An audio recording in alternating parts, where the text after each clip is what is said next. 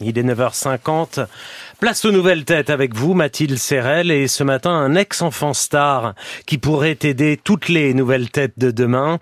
Thomas Goldberg est dans notre studio. Portrait sonore.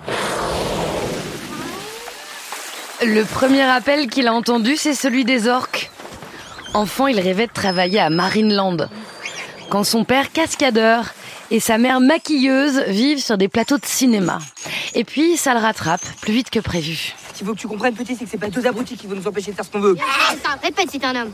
Allons, Jeanne, vous savez ce que vous êtes? Des petits cons, des merdeux, des couilles molles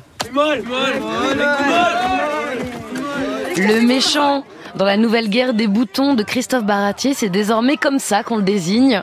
À 14 ans, jeté dans le métier avec un million d'entrées, il se retrouve à descendre violemment les marches du succès. Je me suis embarqué dans un milieu de tueurs, j'ai fait l'acteur, on m'a dit t'es chaud, y a moyen que ça fonctionne. Et moi, comme un con, j'y j'ai foncé vers la lueur. Parce qu'un ado, tu lui fais croire qu'il a du talent et il vrille. Parce que moi, j'ai vrillé. Quelques rôles pour Guillaume Canet, entre autres, et puis c'est le début d'une vieille dépression, comme il dit. Vissé dans son canapé pendant trois ans, la tête dans l'alcool, les pétards et les jeux vidéo. C'est sur les réseaux sociaux qu'il va se relever. Thérapie de groupe improvisée. Comment tu fais pour garder la tête haute quand t'enchaînes les coups durs et que t'es presque au fond du trou J'ai connu ça par cœur pendant trois ans, on va pouvoir en parler un petit peu tous les deux. Tourne ton téléphone, rapproche-toi un peu de moi. Et viens, on parle de des moments où t'as l'impression qu'il n'y a plus rien qui va fonctionner dans ta vie. La vie, c'est que des cycles en fait, de positif et de négatif, et il faut accepter ça parce que sinon tu, tu, tu te dis qu'en fait tu vas toujours être mal jusqu'à la fin de ta vie, et c'est une horreur. Tourne ton téléphone. Ces vidéos d'entraide fédèrent plus d'un million et demi d'abonnés, inspirés et guéris par Billie Eilish. Ici, à 26 ans, il se lance dans la musique et publie aujourd'hui un véritable manuel de survie. Promis, ça va aller. Chez Robert Laffont, Thomas Goldberg, bonjour. Bonjour, merci beaucoup de me recevoir. Ça va? Très bien, je suis hyper heureux, vraiment. Vous êtes dans un cycle positif. Ah bah là, complètement. On a, on a entendu euh, un des extraits de, de, de ces vidéos hein, que vous avez mis en ligne pendant deux ans et c'est assez contre-intuitif en ce moment d'imaginer qu'on puisse se soigner sur et avec les réseaux sociaux, non? En fait, c'est le fait justement pendant le Covid et pendant toute cette période de me rendre compte que j'étais tout seul, mais que j'étais très loin d'être le seul à me sentir tout seul, qui m'a donné envie de discuter avec les gens aussi bêtement et de commencer à la base. C'était vraiment une discussion. Je laissais le temps à la personne de me répondre. Et on a commencé à parler tous les deux jusqu'à ce que je, je parle de sujets un petit peu plus précis et à ce que j'essaye de donner des petits tips comme je donnerais à un pote en fait. Voilà. Et justement, tourne ton téléphone est devenu une sorte de libre antenne 2.0, c'est ça? Comment ça marchait? Je sais pas, apparemment c'est un concept, apparemment c'est devenu quelque chose de clair maintenant quand on sait que le téléphone se tourne, c'est qu'il faut euh, se mettre dans un mood où on va se dire ok j'écoute, mais euh, je sais pas, c'est venu tout seul, j'ai pas vraiment calculé, ça m'a un peu pris de court euh, tout ça, pour être honnête. Ça vous soignait, mais il y avait pas que ça pour sortir de la dépression quand même, faut le dire. Ça ne me soignait pas, pour être très honnête. J'ai eu l'impression que ça a été euh, hyper... hyper, euh, ça m'a appris beaucoup de choses forcément parce que j'aidais les autres, donc je m'entendais parler, mais j'ai pas eu l'impression que ça m'aidait moi vraiment. Et surtout, à un moment, vous allez guérir et vous allez arrêter. Parce que, d'ailleurs, vous le dites dans une vidéo, vous pouviez plus vous sentir responsable de cette communauté. C'est- le deuxième effet, en fait, de, de ce moment tourne ton téléphone. C'est des gens qui vous rendent responsable, ou en tout cas, qui vous racontent leurs états psychiques et vous pouvez plus les porter. Complètement. Et en fait, moi, de la même manière que, que Billie Eilish a pris une place hyper Ouais. importante pour moi, je prends une place hyper importante pour les gens et je reçois, c'est vrai, des messages euh, hyper personnels et souvent hyper durs à lire parce que du coup, des histoires euh, très compliquées et parfois très sombres, vraiment. Et où j'ai pas de réponse parce que je reste un jeune mec qui n'a pas fait d'études et qui ne sait pas parler de tout ça, donc euh, parfois c'est un peu compliqué, ouais. Il y a qu'un seul sauveur, c'est dans ta tête. Vous le dites dans votre livre, euh, que vous avez mis un an à façonner. On trouve cet esprit de conseil à la première personne, de langage web. Il y a des emojis, il y a des cases à cocher. C'est presque des notes vocales scriptées. Et puis, il y a aussi des bouts de scénario qui reproduisent des scènes clés pour vous, notamment un tournage et un casting qui ont tout fait basculer. Vous nous en parlez puisque ce sont les pivots euh, de, de ce qui vous amène aujourd'hui. Ça a été euh, effectivement les deux moments qui m'ont donné envie de, de, de, de partir de cette industrie, d'arrêter tout ça. Euh, je me suis rendu compte que ça me faisait très mal psychologiquement. Euh, je- je- J'ai été euh, humilié, en tout cas moi c'est comme ça que je le considère. C'est ce qui me, ça m'a traumatisé. J'arrive à dire ce mot-là aujourd'hui. J'ai- J'ai mis longtemps à à être capable de le dire, mais effectivement, euh, je pense que, que oui, j'ai eu euh, de la part d'une directrice de casting et d'un réalisateur que je nommerai pas puisque c'est très loin d'être le but. Je voulais pas du tout, même dans le livre, je les nomme pas. C'était pas du tout le but de, de faire un procès ou quoi que ce soit juste de prévenir les jeunes acteurs, parce qu'il y en a des centaines de milliers qui rêvent de faire ce métier tous les jours, juste de les prévenir effectivement de ces dérives euh, complexes qui peuvent exister.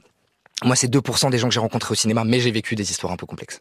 Si on peut parler du réalisateur, bah vous aviez donc euh, réussi avec euh, la nouvelle guerre des boutons, vous jouez dans Rock'n'Roll de Guillaume Canet, vous enchaînez un petit peu, puis euh, vous faites un film, votre premier grand rôle qui se plante en salle, ça arrive, en 60 000 entrées dans l'industrie, c'est c'est très dur après de, de repartir, et, peut-être que voilà, on se permet avec vous des choses sur votre, tournage suivant, en tout cas, on va vous obliger à rentrer dans une combinaison gelée, moins 5 dehors, pour refaire une prise, et, il vous insulte en fait le réalisateur. Ouais, en vrai, c'est même pas la combi le problème c'est le fait que surtout en termes d'organisation, c'était catastrophique. Que moi, ça faisait quand même au moins une dizaine d'années que je travaillais dans ce milieu et que je, je, sais que je suis pro, quoi. Je sais que vraiment, je suis là quand on me demande, je suis jamais en retard et tout.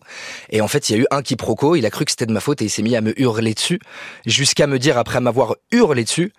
Et en plus, tu vas sourire parce que si je t'ai pris, c'est parce que t'es souriant. T'es solaire. T'es solaire. Après vous avoir engueulé, vas-y, t'es solaire.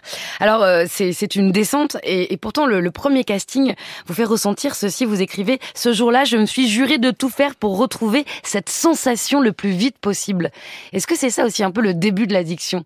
Cette espèce de rush c'est complètement une addiction et, et, alors je suis extrêmement heureux d'être là ce matin parce que j'ai ressenti du trac en venant ici et en sachant que j'allais venir et, de, et le vrai trac positif je l'ai pas reçu depuis très longtemps. Mm. Ça fait au moins 5-6 ans et ça m'avait manqué très fort. On est content de vous faire peur. Hein. Ah bah, mais c'est tellement positif, c'est tellement juste, j'étais impressionné quoi.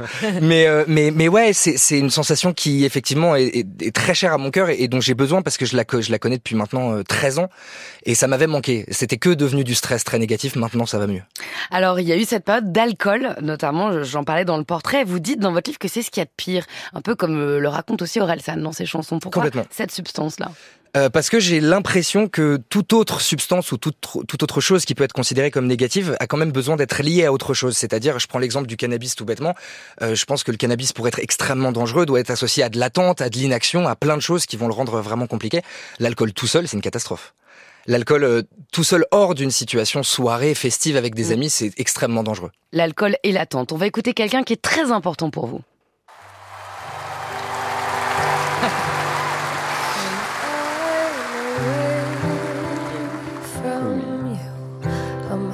happier than ever.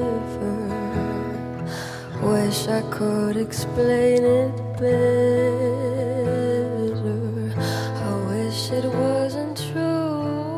C'était au Grammy Award, les Oscars de la musique, quelques temps avant son concert à Paris le 22 juin 2022. Vous dites que c'est la fin de votre dépression.